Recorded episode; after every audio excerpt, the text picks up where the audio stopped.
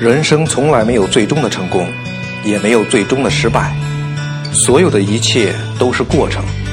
重要的是，我们努力让每一个过程都精彩纷呈。大家好，我是郭白帆，每个周三在这里分享我创业正在经历的点点滴滴。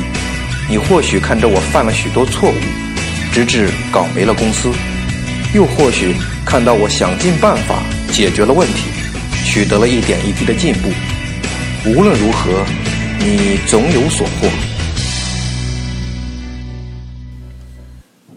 你好，我未曾谋面的朋友，我是你的朋友郭白帆。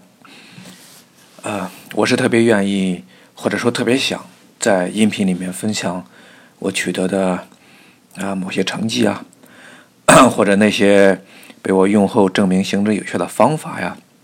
啊，以及公司发展中的啊喜闻乐见的这些事情啊，那么这些内容的分享，呃，既能证明这个创业的成功啊，也可以满足这个我作为一个俗人的虚荣心嘛。可是这个现实啊，总是不那么顺从人意，总会遇到一些问题。呃，前两天和一个朋友一起吃饭，啊，他聊天的时候，他说他有听我的音频。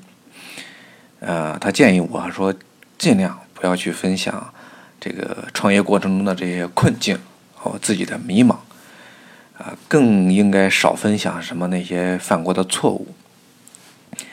我当时说，我本来就是要啊记录这个所有的这个创业经历的嘛，这为什么不能记录困境，呃，记录错误呢？呃，他说这个可以记录，更要反思，但是呢，像。这些困惑呀、迷茫啊，特别是错误啊，你别公开谈。就是抛开这个道德不说哈，人都是有这个势利之心的，呃，只是有人表现的很刻意、很主动、很明显，那么有人呢就表现的很隐蔽，或者说是下意识的呢的自己都不知道。因为人类啊，在整个进化过程中，呃，就是倾向强者的。你想这个大自然的这个竞争中啊，只有强者才能胜出。对于绝大部分人来说呢，也只有就是跟着强者，才能有生存的可能。嗯，或者说才能使自己变得更强。那他还给我举了一个例子，他说：“你看这个，在这个猴群中啊，一旦有这个新的挑战者打败了这个老猴王。”所有猴子立马就抛弃这个老猴王，表示跟从新猴王。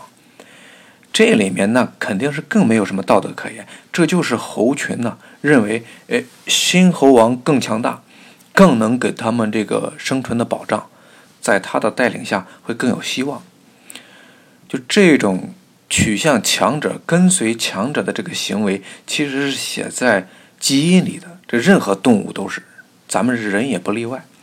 所以呢，你同样的话，你从这个成功者嘴里面说出来，人们会不加思索的相信；你要是从一个普通人的嘴里面说出来，就是不要说人们，你说不要说相信，这根本就不屑于听。那更不用说他讲，你说他说你还你你还这分析说什么自己的这个困惑这错误。那最后他就是他建议他说，你要是。总说这个你犯的这个错啊，你你你你有多困惑呀？你有多迷茫啊？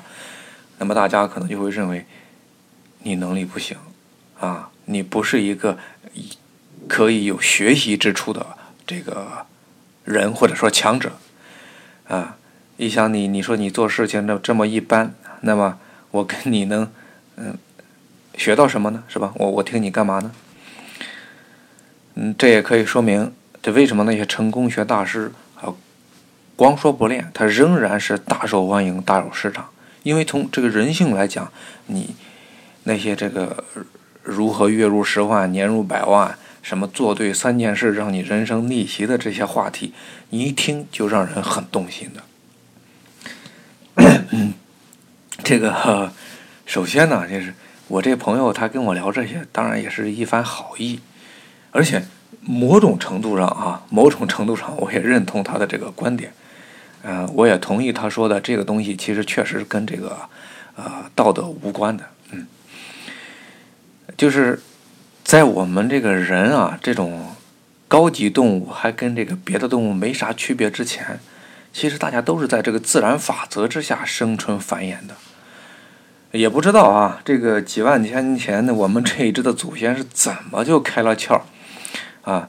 这个大家可以看一本书，叫这个叫《人类简史》，里面写的挺有意思的，就是大概七万年前吧，就有一只这个类人猿吧，就是一下子就有了智慧，就从动物世界就走进了人类社会，然后就开始自己就逐步的又定了一个法则。就是在自然法则之外又定了一个法则，就是社会法则。这社会法则呢，就包括了道德、法律。但是毕竟哈，这个自然法则还是无比强大的，直到现在。所以呢，即使在这个人类社会中，我们人还时不时的这个按自然法则办事的。而且这 有一个规律的哈，就是一般对双方利益影响不大的。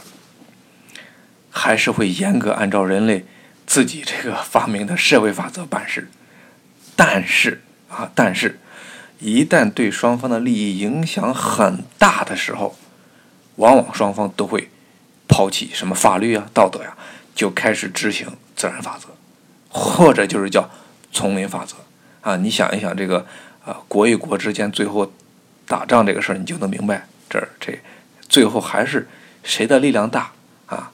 谁就代表了正义，谁就说了算。好的，啊，扯着扯着又扯远了啊。呃，我我其实我还是愿意分享我的这个困惑或者错误的，就这么说吧。把这个困惑呀、错误啊藏起来，其实也不能说明你就是全对的，或者说你你就是强者了。正是这些东西呢，可能反而会让自己更强大。啊，至少是心态上的强大。呃，那么我现在的困惑呢，就是我前面说过哈，我在思考下一步的方案，可是直到现在啊，我也没有拿出定型的方案。呃，想到过一些方案，哎，因为这个现实条件的局限性、可执行性不强啊，又被自己否掉了。公司前进呢，只需要资金，资金前期是可以来自投入的，可是这个长期啊，必须要来自利润，否则 那可能就不是一个公司了。这利润呢，又要来自销售。啊，说到这儿，我想起，呃，上个月有一个听友给我留过言，还建议我要在流量这个和购买转化上。就转化率上要下功夫。我现在呢有两个在线的销售店铺，一个是在淘宝平台，一个呢就是呃自己的基于微信的这个小程序商城，就是可以在微信上打开的。淘宝的呢，我尝试过做直通车，当时最高的点击收费就是呃别人点一下，不管买不买，点一下我的那个直通车，就要花掉五块钱给阿里巴巴。给淘宝，这五块钱其实你你说高也就算了，但是这个高的点击费用并没有带来太多流量。我记得最多的时候大概是三四百，嗯，而且当时还是花钱请了这个专业车手。呃，考虑到这个淘宝平台啊，今天已经是一个成熟的传统的电商平台。啊，传统平台了已经是。那我们一个新店呢，若还是要用这一套办法做，就很难做得过那些早已经起来、已经占位的诸多的老店。你你就算要是要想用这一套方案去做起来，那可能需要砸进去几十万的投入。所以呢，我就放弃了这个直通车的这个方案。但是放弃了直通车的方案呢？你推广还是要继续啊，因为没有推广就没有人知道啊，没有流量啊。我现在呢，还是没有找到别的呃可以执行的方案。就我一直啊就认为自己是个行动派，所以呢，这两个星期以来还没有做出实质性的动作，自己的心里就开始有些着急。着急上火的时候，就弄得这个喉咙还有点疼，就连着喝了这个两大盒这个蒲地蓝口服液才有好转。有时候我就得自我调节呀，对吧？你不能把自己压得喘不过气来呀！我就告诉自己，要像玩游戏一样来创业。当然，当然，这不是说要游戏人生啊，不考虑自己的责任了，而是呢，说要像玩游戏那样，在玩的时候你全神专全神贯注，通关不过啊，也不会太影响心情，啊，还会马上接着冲关。就是不要让挫折呢给自己压得无法释怀。而是在这个通关失败以后，马上可以再以十足的活力继续通关下去。没有办法呀，因为创业者，你我们自己就是所有打击最后的防线，所以自己必须学会开导自己。嗯，大家呢都愿意买到好东西，可是呢，并不是所有的好东西都有人买。呃，一是因为他不知道你的存在，二是因为呢，呃，即便他知道了你呢。但并不是太相信你，啊，或者说啊，并不是适合他的，所以呢，嗯，这就需要我们，嗯，先跟大众建立一个联系，让人们知道我们，啊，而且作为消费品呢，是越多的人知道越好。再就是呢，让知道的人了解我们，然后再一个就是，哎，你要服务的用户他需要什么？而自己能给人家带来什么价值？那么这些价值，用户是否还有更多的、更可行的选择？就是除你之外，哎，有时候，呃，想着想着，感觉好像自己清晰了啊，摸到了这个正确的点。可是再一想一想呢，好像又混沌了。做消费品呢，这面向不确定的个人用户。